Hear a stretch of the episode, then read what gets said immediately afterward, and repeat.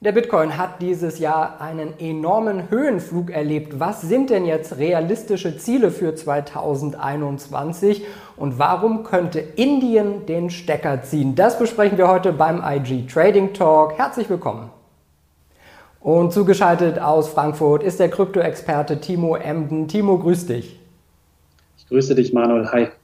Ja, der Bitcoin ist ja enorm dieses Jahr gestiegen bis zu 62.000 Dollar. Was sind denn da die fundamentalen Treiber? Ja, auf der einen Seite sind es die ja, historischen Liquiditätsschwemmen der Notenbanken und natürlich auch, dass der Bitcoin last but not least auch irgendwie letztendlich an der Wall Street angekommen ist. Sprich, größere Firmen, Institutionen beschäftigen sich verstärkt eben mit Kryptowährungen. Es gibt natürlich schon seit Jahren unter anderem einen Bitcoin Future, man kann Bitcoin Optionen handeln und natürlich auch ein weiteres großes Thema in diesem Jahr und aktuell auch an der Wall Street eben kommt ein Bitcoin ETF. Also es sind weiterhin viele fundamentale Gründe, auch nicht zuletzt der Einstieg ähm, des E-Autobauers Teslas in die Kryptowährung. Also weiterhin viel, viel Auftrieb und ja, wichtig ist natürlich, Hiobsbotschaften, also Negativschlagzeilen, bleiben überwiegend erstmal aus. Du hast die Notenbanken schon angesprochen. Welche Rolle spielen denn EZB und FED? Ja, in meinen Augen eigentlich die größte Rolle, denn Anleger suchen hier weiterhin eine ja, Hedge-Funktion. Das heißt, man versucht sich ja, vor dem Hintergrund der historischen fulminanten Liquiditätsschwemmen der Notenbanken FED und EZB abzusichern, vor allen Dingen gegen Währung, Währungsrisiken. Das haben wir zuletzt natürlich auch sehr besonders gesehen an den zehnjährigen US-Staatsanleihen, welche mittlerweile auf ein 14-Monats-Hoch gestiegen sind. Also die Furcht vor einer Inflation, die ist da, dies und jenseits des Atlantiks. Und ja, hier sucht man einen vermeintlich sicheren Hafen, eine Art Fluchtweg, Fluchtwährung in Bitcoin und Co. Es gibt ja immer mal wieder Diskussionen, ob der Bitcoin ja verboten werden könnte. Jetzt hört man, dass Indien, so eine große Volkswirtschaft, darüber nachdenkt, das Mining, das Handeln, das Halten von Bitcoin zu verbieten, ja sogar unter Gefängnisstrafe zu stellen. Ähm, was ist da los? Kann das wirklich passieren?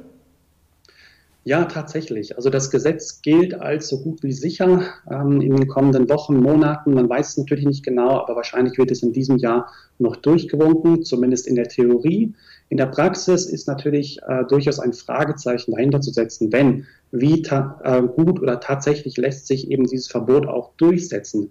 Ich gehe davon aus, dass Bitcoin-Miner oder auch Bitcoin-Investoren wahrscheinlich eben ins Ausland wandern werden. Man wird immer irgendwie ein Schlupfloch ähm, oder einen Ausweg eben finden. Und ähm, ja, ähm, letztendlich stellt sich hier die Frage, wie nachhaltig ist dieses Verbot tatsächlich? Also kurzfristig haben wir das zumindest in den letzten Tagen gesehen, dass ähm, so ein derartiges Verbotsszenario doch durchaus Belastungspotenzial auslösen kann. Ja, aber ich gehe eher davon aus, dass die größeren Risiken und Probleme kommen werden, wenn eben weitere wichtige Volkswirtschaften ja doch hier dem Beispiel Indiens folgen sollten. Ja, ich sehe das Szenario eher als unwahrscheinlich aktuell ein. Kurzfristig ähm, kann es durchaus für, ja, durchaus für Probleme sorgen an den Märkten, aber langfristig glaube ich, dass man hier ähm, dem Ganzen ja doch äh, nicht irgendwie dann gewachsen ist, auch wirklich die Verbote umzusetzen. Denn Händler finden am Ende des Tages immer irgendwie einen Weg, an Bitcoin und Co. heranzukommen.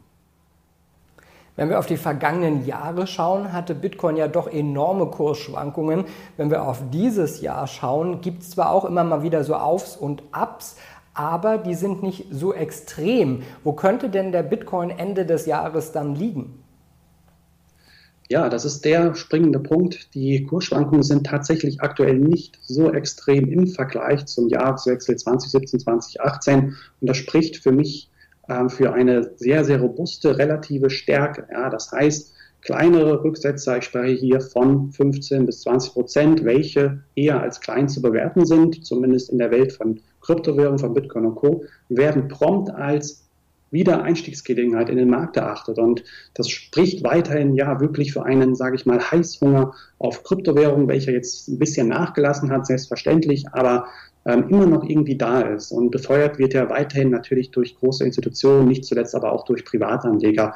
Und ich glaube, dass die Reise doch weitergehen wird, beziehungsweise weitergehen könnte in diesem Jahr. Ähm, auf der Oberseite sehe ich nach wie vor das ähm, Niveau von 70.000 als durchaus realistisch an. Eine sechsstellige Zahl, also ein sechsstelliges Preisniveau. Klar, ähm, wieso nicht? Äh, durchaus auch am Ende des Jahres möglich. Äh, Soweit würde ich mich aber noch nicht aus dem Fenster lehnen. Ich halte eher so die, die 70, irgendwas zwischen 60 und 70.000 Dollar äh, durchaus erstmal für realistisch, zumindest äh, mittelfristig. Und ähm, dann eben müssen wir uns ähm, auch aus Anlegersicht klar immer mit der Gegenseite auch beschäftigen. Also dass ähm, der Kurs eben auch mal äh, prompt abrutschen kann, auch mal korrigieren kann zwischen 25 Prozent und 30 Prozent am Tag ist keine Seltenheit und kann eben auch jederzeit passieren. Denn die Abwärtsrisiken bleiben da, vor allen Dingen im Hinblick auf eine mögliche Regulierung. Die Angst, dass eben die neue US-Regierung, vor allen Dingen die neue US-Finanzministerin Janet Yellen,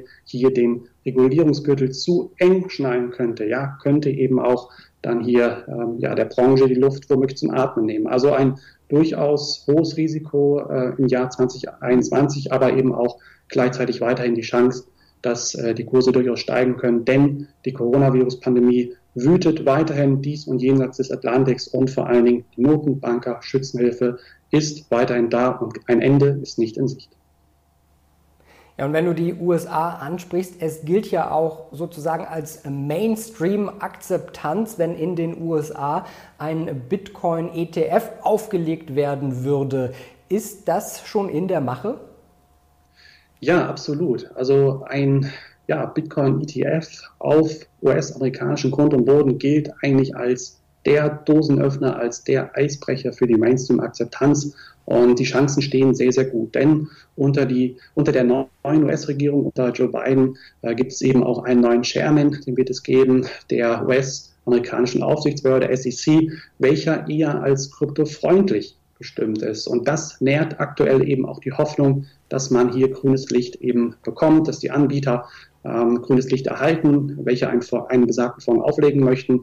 Denn die ja, Anträge stapeln sich mittlerweile in den Schubladen der SEC und ich glaube, dass man hier ja doch eine wirklich eine wirkliche Welle sehen wird an Zulassung, nicht nur in den USA, sondern auch eben auch in Europa. Und ähm, ich denke, dass wir dieses Jahr, also im Jahr 2021, noch ein ETF, einen Bitcoin-ETF, einen kryptospezifischen ETF in den USA sehen werden sagt der Kryptoexperte Timo Emden. Timo, vielen Dank für diesen Einblick nach Frankfurt.